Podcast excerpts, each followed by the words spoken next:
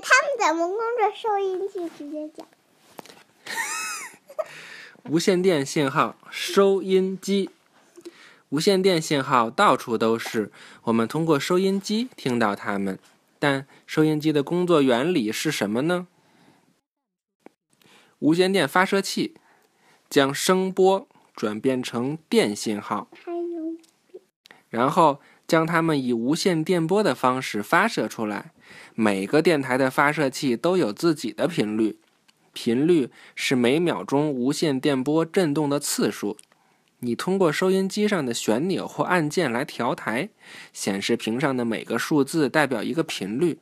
每次你调到同一个频率，你就调到同一个电台。当你调到一个台时，收音机开始接收那个台的信号。这些信号在放大后被送到收音机扬声器上的电磁铁中，电磁铁根据信号的变化令扬声器振动。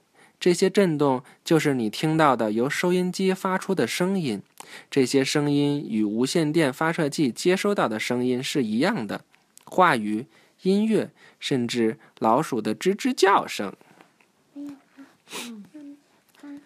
你看这个，两位年轻女性用耳机收听广播，还有一个全知道，意大利发明家马可尼。意识到编码后的信息可以不通过线路就传播到很远的地方，因为发射器和接收器之间没有线路连接。这个过程被称作无线电报。这项发现导致了现代收音机的诞生。看，这个就是无线电报的发明者马可尼。预习下一课，电视。我明天就能了解到电视是怎么回事了。拜拜。